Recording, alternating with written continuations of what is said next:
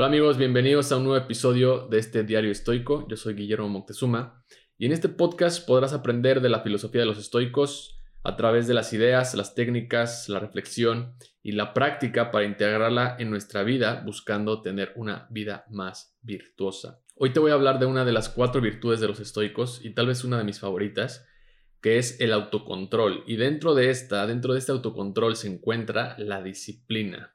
Creo que la disciplina es una de las virtudes que no solo te llevarán a lograr eso que quieres lograr, sino que también te llevarán a darte cuenta de las cosas que pensaste incluso que no podías llegar a hacer o cumplirlas. A veces la disciplina te va dando en esa evolución, en ese desarrollo, conforme va pasando el tiempo, te va pagando con resultados que tal vez pensaste que nunca podías lograr. Y es una parte bien importante en el momento de fijar nuestras metas y fijar unos objetivos, porque la disciplina es la acción fundamental que de cierta manera te mantiene una rutina progresando hacia lo que sea que estés persiguiendo. Disciplina es igual a la libertad, dice el autor Joko Willing en su libro, pero la disciplina tiene un precio que tal vez muy pocos estén dispuestos a pagar, porque no hay un camino difícil porque solo hay trabajo duro, desveladas, madrugadas, práctica, ensayo, repetición, frustración, sudor. Y para este video voy a traer a la mesa un libro que recién acabo de terminar de leer, que es la biografía del autor japonés Haruki Murakami. El libro se llama ¿De qué hablo cuando hablo de correr? Y es una biografía en donde comparte a través de su experiencia como escritor y como corredor de maratones y triatlones que hay un común denominador entre estas actividades principales que realiza en su vida que es escribir novelas y hacer ejercicio. Y todo esto fue porque se dio cuenta que con ese estilo de vida que estaba llevando, de sentar a escribirse durante más de 4 o 6 horas seguidas, fumando casi dos cajetillas diarias, pues se dio cuenta que no iba a llegar a más de los 40, 50 años seguramente, y, y entonces decidió tomar acción. Seneca escribe, no puedes enderezar lo torcido sin una regla que pueda enderezarlo. En este caso, Murakami escogió correr. Escogió correr de la noche a la mañana. Un día se paró y dijo, bueno, voy a empezar a correr.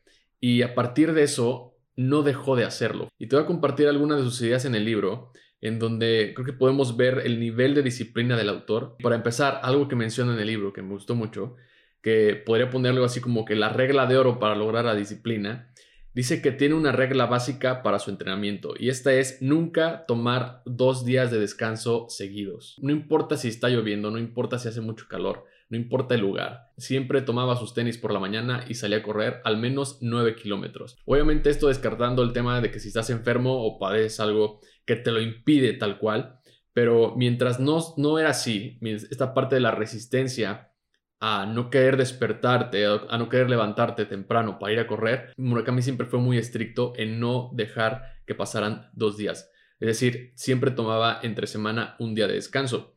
Y dentro de esto decía que si rompo una de mis reglas una vez, estoy atado a romper muchas más. Y aquí empieza a llevar un poco también esta parte del ejercicio, esta parte de la disciplina, no solamente a su actividad física, sino también al trabajo. Y dentro de toda esta disciplina, llevándolo específicamente al tema del cuerpo, al tema del ejercicio, en el libro te puedes dar cuenta de que Murakami le exigía también, le llegó a exigir mucho a sus piernas. Al momento de entrenar para maratones, para las competencias de triatlón, se dio cuenta que muchas veces su cuerpo le quería mandar señales a su mente para que dejara de correr y en esta resistencia entra también una parte del autocontrol, de la autorresistencia. Y es algo muy fuerte porque en el libro te puedes dar cuenta del rigor que mantenía Murakami en este ejercicio. Y creo que también eso lo pasaba a su trabajo al momento de estar escribiendo. Podía pasar tal vez dos, tres horas sentado, pero no permitía que se le, que se le interrumpiera. Y sobre esta parte de la resistencia física, Hablando de nuestro cuerpo, Seneca escribe, debemos tratar al cuerpo con rigor para que no desobedezca la mente. Entonces creo que esta idea de mantener una disciplina en una actividad va a ser que de cierta manera esa disciplina puedas también pasarla a otra actividad, hablando del tema ejercicio, trabajo, ¿no? Pero también puede pasar al tema de la meditación. Si quieres empezar a meditar, ese tipo de disciplina, esa constancia, también te puede servir para integrar otro tipo de actividades o incluso también para quitar hábitos. Y sobre el trabajo, sobre el tema de hacer las tareas, escribe, enfrente tus tareas que tienes por delante y complétalas lo mejor que puedas. Enfócate en cada paso que des, pero al mismo tiempo toma una vista de largo alcance para escanear el escenario lo más lejos que puedas como un corredor de distancias largas. Es decir, el trabajo se hace día a día, pero tú tienes una meta, tú tienes que establecer un objetivo. Entonces, ese objetivo va a ser, por decirlo de alguna manera, el bosque. Tienes que visualizar que vas a correr ese maratón, que vas a correr ese triatlón, pero el trabajo es día a día. La idea de esto es que tengas en mente siempre el por qué lo estás haciendo.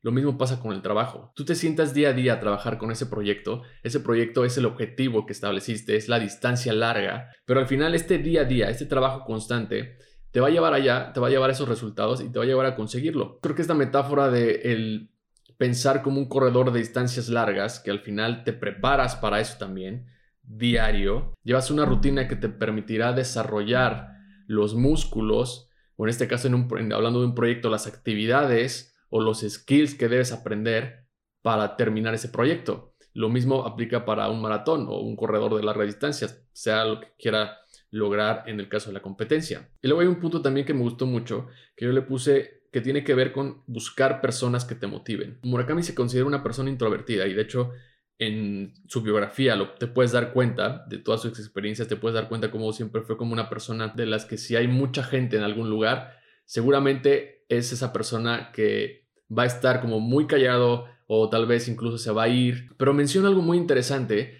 que es que cuando llega a las competencias, a los maratones o a los triatlones, este escenario cambia por completo. Ahí no es el introvertido, al contrario, ahí habla con las personas, se junta con las personas, pasa más tiempo con las personas. Y esto pasa cuando te encuentras a un grupo de gente o a personas que son muy afines a las actividades que hacen, a tus gustos, por lo tanto hay una puerta de comunicación que fluye un poco más, por decirlo de alguna manera. Pero más bien tiene que ver con lo que dice Picteto, que la clave en la disciplina tiene que ver estar en compañía de las personas que te inspiren y que su presencia te exija lo mejor de ti. Entonces cuando Murakami iba a los maratones o iba a los triatlones, no solamente estaba rodeado de personas que hacían lo mismo que él por el gusto, sino que también al ver a las personas que se habían preparado igual que él y cómo estaba consciente también de, toda esta, de todo este esfuerzo, de toda esta resistencia, que al mismo tiempo él se sentía pues inspirado y motivado porque seguramente había mejores que él, pero ahí no es la competencia de quién es el mejor, sino más bien que todos llegan de una forma en la que están conscientes de todo el esfuerzo que ya hicieron previo para simplemente disfrutarlo. Y luego también entra en el juego la parte de la resistencia, este concepto del autor Steven Pressfield, que básicamente es todo aquello que se interpone en tu camino para no hacer el trabajo. Son excusas, son los momentos de procrastinación, son los momentos que de cierta manera nos compramos para no sentarnos a hacer el trabajo. Y creo que esto fue una de las cosas principales que se me quedaron del libro, porque creo que la próxima vez que no quieras practicar para lo que sea que quieras aprender, para lo que sea que quieras mejorar, la próxima vez que no quieras hacer ese ejercicio o sentarte a hacer tus tareas o trabajar en tu proyecto, recuerda esto que escribe Murakami. Cuando siento que no quiero correr, siempre me pregunto lo mismo. ¿Eres capaz de ganarte la vida como novelista? ¿No tienes horarios? ¿Trabajas desde casa? ¿Acaso no te das cuenta lo afortunado que eres? Y creo que esto aplica para todos, no solamente aquellos que son novelistas, no solamente aquellos que son escritores. Esto puede aplicar para ti que trabajas en una oficina, para ti que eres ingeniero, para, para ti que eres médico, porque muchas veces no nos damos cuenta de eso, no nos damos cuenta de lo afortunados que somos en poder estar haciendo tal vez eso que nos gusta. La próxima vez que se presente esa resistencia, la próxima vez que suene la alarma y no te quieras despertar y te cuesta levantarte o quieres poner más de tres alarmas, simplemente pregúntate esto. ¿Acaso no eres afortunado en tener lo que tienes? ¿Acaso no te das cuenta de lo afortunado que eres? Eso tiene que ver con el tema de la gratitud y es algo también los estoicos practicaban mucho.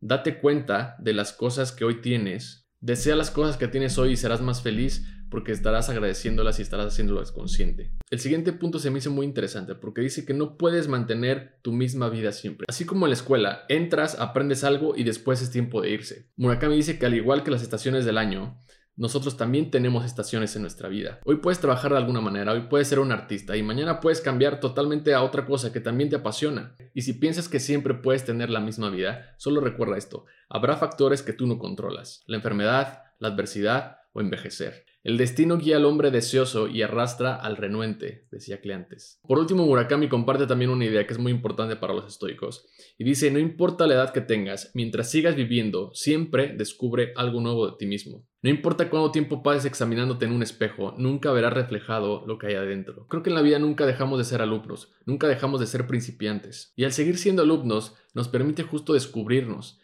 descubrirlos más, descubrir cosas nuevas que no sabíamos que podíamos hacer. ¿Cuánto tiempo más vas a esperar antes de sacar lo mejor de ti? escribe Picteto. Necesitamos disciplina para lograr nuestras metas, pero sobre todo también autocontrol. Marco Aurelio dice en sus meditaciones, si no tienes una meta consistente en la vida, no podrás vivir de una manera consciente. Marco Aurelio imaginó su destino, estableció su meta de la persona en que se quería convertir y trabajó consistentemente para lograrlo. Murakami decide cuándo empezar a trabajar en una nueva novela y no para hasta lograrlo. Al igual que los maratones, al igual que los triatlones, establece su objetivo y cada día trabaja para conseguirlo, para cruzar esa meta. El estoicismo es una filosofía que se basa en el autocontrol, la autodisciplina y la autorresistencia.